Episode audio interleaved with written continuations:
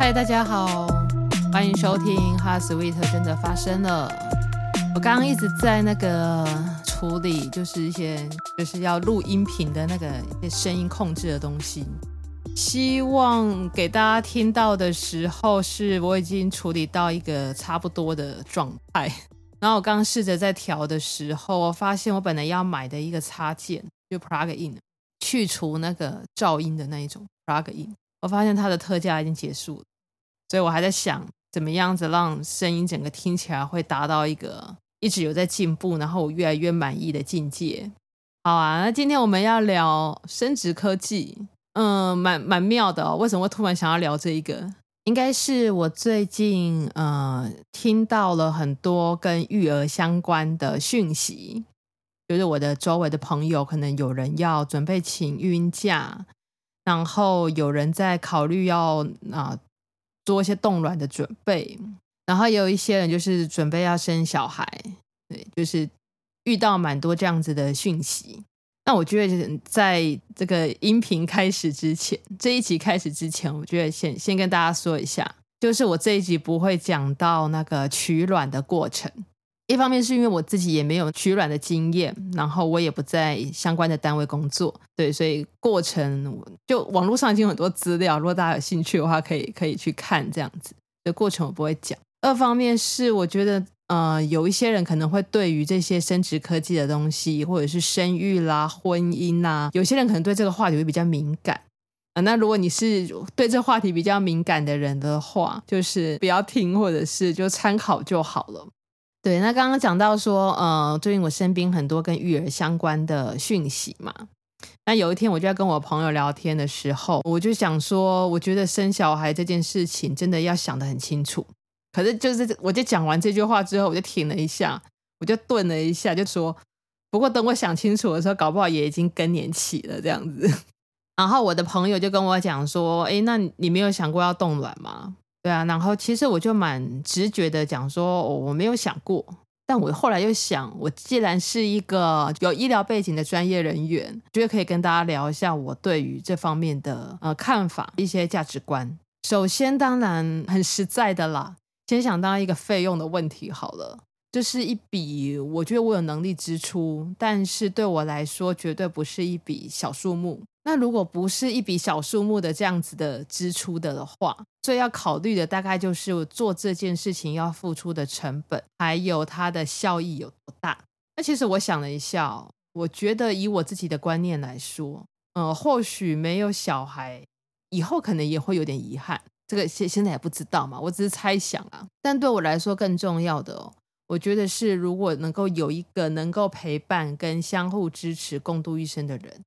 应该会比我要找一个好的精子要来得更重要。嗯，除了这个之外呢，就是我最近有个体会，就我觉得就是小孩跟父母的关系很大的成分是一种缘分，就不仅仅是呃能不能怀孕，或者是能不能跟这个小孩相遇是一种缘分，还有包括就是之后的感情能够多有交集，或者是多么的亲密，这个我觉得也是缘分。所以。嗯，只要是跟缘分有关的事情，那么或许我们可以努力的经营看看，但却不能勉强。另一方面哦，我是觉得这种亲情啊，就是父母跟小孩啊，是无法选择的嘛。我没有办法选择我要一个怎样子的小孩，我也没有办法选择我的父母亲是个怎么样子的父母亲，所以变成很大的一部分是责任。就我觉得那种无法选择的亲情，其实更多的部分是责任。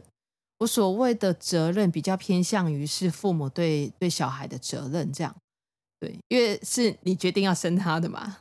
对啊，所以就是这种责任，就是必须要教他，必须要养他，要照顾他，直到他成年。对，那当孩子自己成年的时候，或是当我们自己已经成年的时候，反而是我们要有那种能够建构自己价值观的能力，还有就是。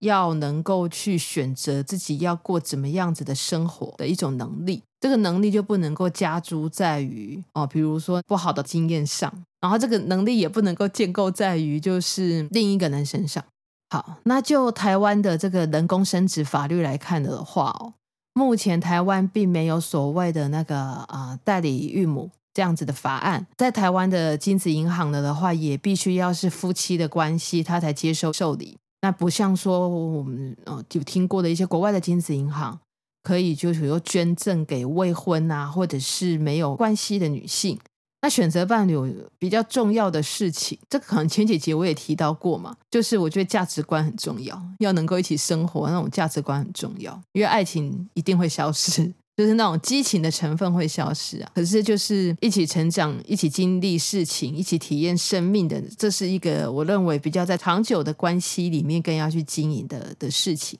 那同样的，我觉得一个伴侣哦，就是你跟他的育儿的价值观。能够越接近越好。如果当某一些你的伴侣的价值观，这个部分的价值观跟你是有很大的抵触的时候，就很容易有冲突。那就像我刚才讲的哦，就对我来说了，一个是我觉得如果没有小孩，可能有点遗憾；但是如果有一个能够陪伴跟相互支持、共度一生的人，我觉得这比有小孩这件事对我来说更重要。那另外一个就是孩子跟父母的关系，长期就是一个缘分。所以在对于有没有小孩的这个议题上，就是我会觉得我就是采比较随缘的态度，然后也没有会想要使用生殖科技的这个打算。这样对。那我觉得如果要有小孩的话，最重要的事情是自己的心理上真的准备好。除了心理之外，当然经济上也准备好。这样，这就是我目前的想法。那因为我是女生嘛，所以我的观点可能会比较偏女生来看这件事情。这样，如果有男生朋友听到了的话，嗯，我觉得可以去思考一下婚姻和小孩对你来说的价值跟意义是什么。记得找一个就是跟你真的价值观差不多的人在一起。虽然说人的想法会变，但是我觉得一些价值观大概到了这个年纪，诶，我也不知道在听的大家是什么年纪啦。在一定成年的年纪之后，其实不会差别非常大。那当然了，今天我讲的也就是我的想法，但就是衷心的盼望所有呃，在婚姻跟育儿，或者是要不要使用生殖科技，都能有一个就是相对更好的选择。然后在听的大家，如果你已经成年了的话，你有建构自己价值观跟选择自己生活的能力。那今天这集就到这边喽。希望等下如果给大家听到的时候，是我觉得已经调整到不错的声音。好，那我们下一集见，拜拜。